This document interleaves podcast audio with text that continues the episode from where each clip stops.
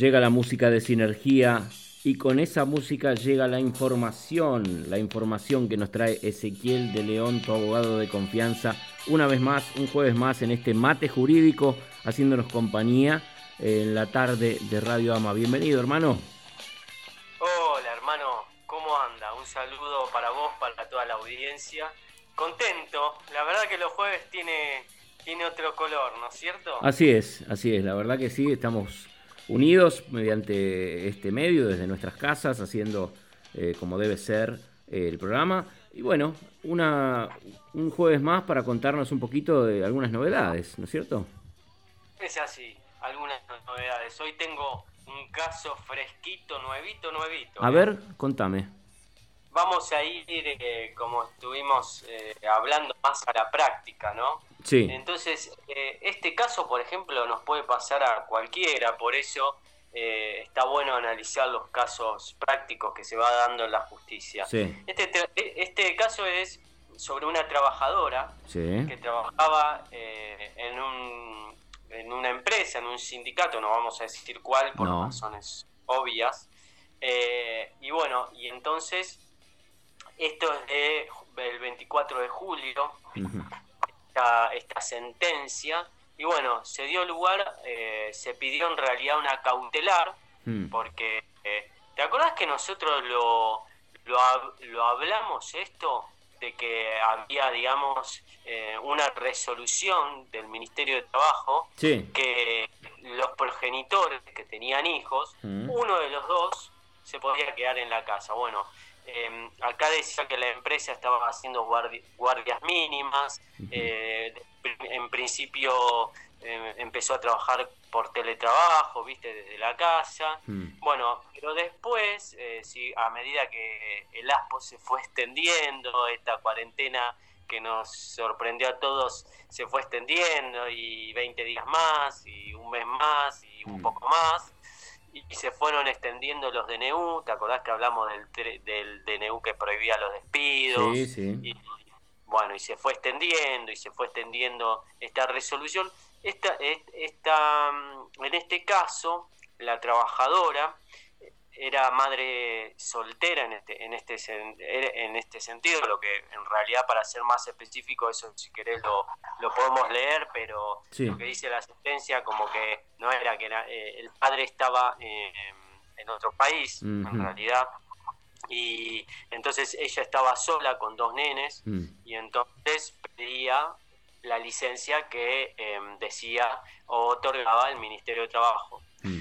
Eh, bueno, se lo negaron en mm. ese sentido y entonces corría peligro su puesto de trabajo, porque vos viste que cuando, bueno, sacando esta situación especial, pero ¿cuál es, ah, lo estuvimos hablando hace poquito, cuál es el deber fundamental del trabajador? Y el, conservar el, sueldo de la persona, el, del trabajador, perdón, del trabajador, del trabajador, no, el, cumplir con su tarea, cumplir con el horario, con lo que le con lo que le pide el empleador.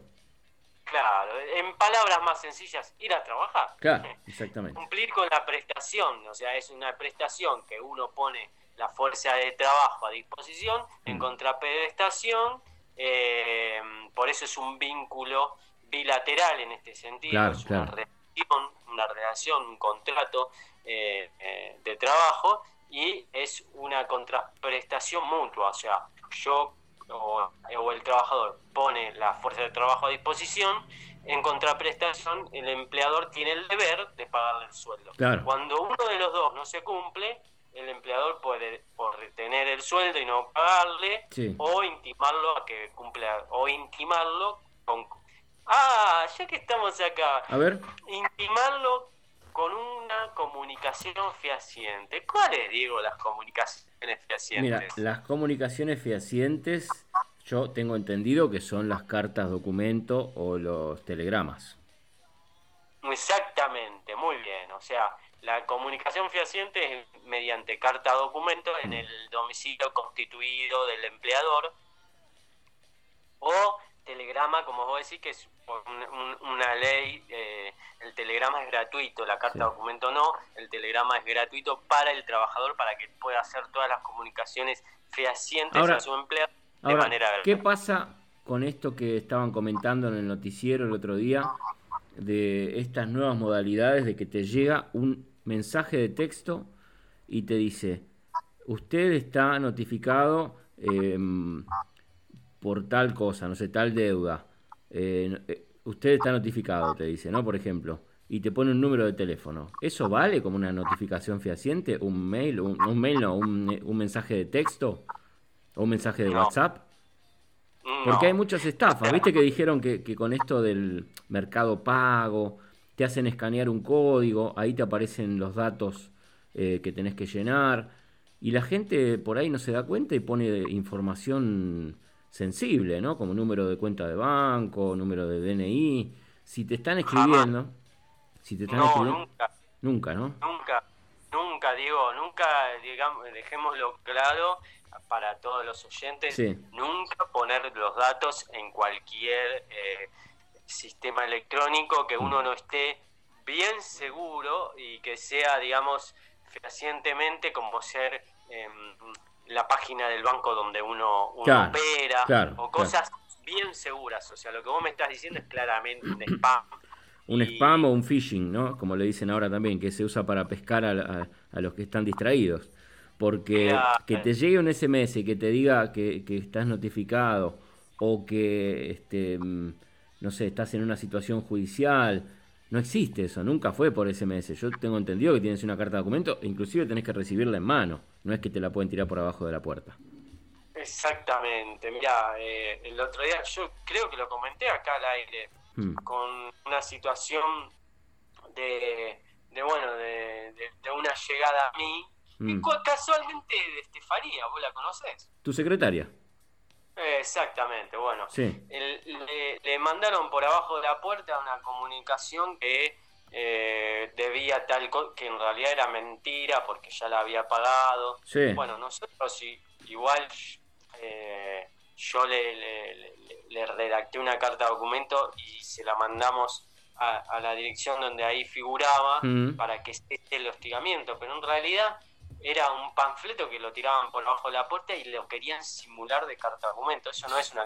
Las cartas de documento tienen un número. Claro. ¿sí? Y, están identificados por un número, dice CD y un número. Eh, si no tiene el número doble A, hay que desestimarlo. Y único que cambió a raíz de la nueva ley de alquileres, que esto está, es importante remarcar, que las partes en el contrato pueden constituir domicilio eh, electrónico, o sea, en el mail como notificación fehaciente. Pero eso tiene que ser mediante un contrato mm. y tiene que, que, uno constituir ese domicilio electrónico. No puede ser, ah, ah bueno, te mando un mail, te notifique fehacientemente. No, claro, Tienen que constituir el domicilio. O sea, obvio, eh, eh, como siempre digo, te siempre decimos, depende de qué lado estás. O sea, yo te puedo defender ese argumento, bueno, si sos una empresa y, y declarar, declarás ese domicilio electrónico, yo te mando un mail, eh, eh, digamos, eh, que, vos estás declarando que esa es tu herramienta de notificación y, y bueno, te estoy notificando fehacientemente en base a esta nueva modificación. Ahora, si a mí me llega un mail de de alguien que no conozco mm. y soy una persona física y yo te la, te la discuto si es en realidad una notificación fehaciente porque yo no eh, constituí mi domicilio electrónico a esa persona. Claro, claro, bueno, quedó clarísimo, clarísimo. Así que bueno, eso, eh, un paréntesis, ¿no? Bueno, entonces sigamos con el caso. Eh, entonces, bueno, fue a su abogado de confianza, la actora interpuso una medida cautelar contra esta entidad, contra esta empresa, pidiéndole, primeramente, que se respete eh, la prohibición de despidos y que no la despidan por no concurrir a su, a, su trabajo. En segundo término, que se le respete la licencia que, que da, otorgaba la resolución del Ministerio de Trabajo. Bien. Y en tercer término, que se le paguen los salarios adeudados que eh, si no tengo, si no recuerdo mal el caso, creo que desde junio, julio no le pagaban. Uh, le pagaban Dios, una mujer con un hijo, qué desesperación. Dos, Un hijo de 10 años y otro de 12. Y acá dice, el padre de los niños reside en el exterior. No. Residía en el exterior el padre. Y estaba ella sola con los dos hijos. Entonces, bueno, se le dio lugar a la medida cautelar y además eh, se le se le pidió a la empresa que le pague el salario íntegro. Íntegro, con retroactivo. Íntegro, íntegro, exacto. Todos los salarios caídos que le venían pagando nada más que eh, lo, lo, del ATP del gobierno. Mm. Así que en ese sentido, em, bueno, acá tenemos un caso más y una sentencia más donde, bueno, se dio lugar a una medida cautelar. Eh, las medidas cautelares son em, de carácter urgente, ¿no es cierto?, de carácter rápido, de sumarísimo. Entonces, bueno, mediante esto qué quiere decir que eh, mientras siga el proceso de fondo, la medida cautelar pide esto, que se le sigan abondando los salarios y que se le tenga en cuenta la, licencia, ¿no? Por ser eh, la madre de, los dos menores y no tener otro progenitor donde dejar con quien dejar el cuidado de los niños. Bueno, se hizo justicia entonces, realmente, porque es un caso este, desesperante, me imagino, pobre señora, eh, estar en una situación así y sobre todo la incertidumbre, ¿no? De no saber cuándo se va a terminar, cuándo va a poder cobrar su, su salario. Eh, en ese sentido, una muy buena noticia. Así que cualquier duda en cuanto a, al salario, en cuanto a la prestación, en cuanto a las resoluciones de, de esta cuarentena, de, este, de esta situación, se pueden comunicar conmigo. Al 11 66 06 40 86, ese es el WhatsApp de el, sí, el WhatsApp y el teléfono de Ezequiel de León, tu abogado de confianza, que también tiene un mail que es consultas arroba ezequiel de león abogado.com.ar y te va a responder no Ezequiel en ese caso, sino Estefanía, que le va a pasar la consulta a Ezequiel y él eh, le va a decir qué tiene que poner. Porque Estefanía es la secretaria de Ezequiel y está siempre atenta ahí a las redes sociales y a la página. Una página muy linda que tiene eh, Ezequiel, muy prolija, este, que se ve en un color ocre, el tipo la está mirando, por eso lo dice, ¿no? Este, ocre con unos azules y, bueno, ahí tenés todo lo que se puede mm, eh, consultar, despidos, sucesiones, accidentes laborales, derecho previsional, accidentes de tránsito, gestoría inmobiliaria del automotor, esto también, esto tenemos que hablar, ¿no? En un momento que no, nunca hablamos eh, de, las, de las sucesiones y de la, y de la gestoría del automotor. Bueno, familia y violencia de género también. Si querés comunicarte con él, agendalo 11 66 06 40 86. Se lo digo lento para Raquel. 11 66 06 40 86. Bien, entonces, ¿qué más tenemos, hermano? Simplemente una aclaración con lo que vos decías, que somos un equipo profesional, yo trabajo con un contador, contador de confianza, Bien. con un gestor también. No importa, pero la cara visible al que yo le tengo confianza y al que yo considero mi abogado de confianza sos vos. Ahora, si vos estás, estás trabajando con esa persona, seguramente son de igual confianza que vos.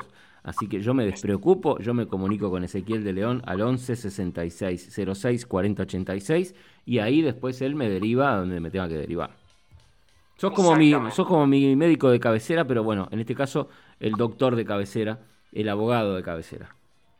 Exactamente. Bueno, Diego, un, gusto poder eh, estar con ustedes este día y bueno, un jueves más y bueno, un saludo para toda la audiencia.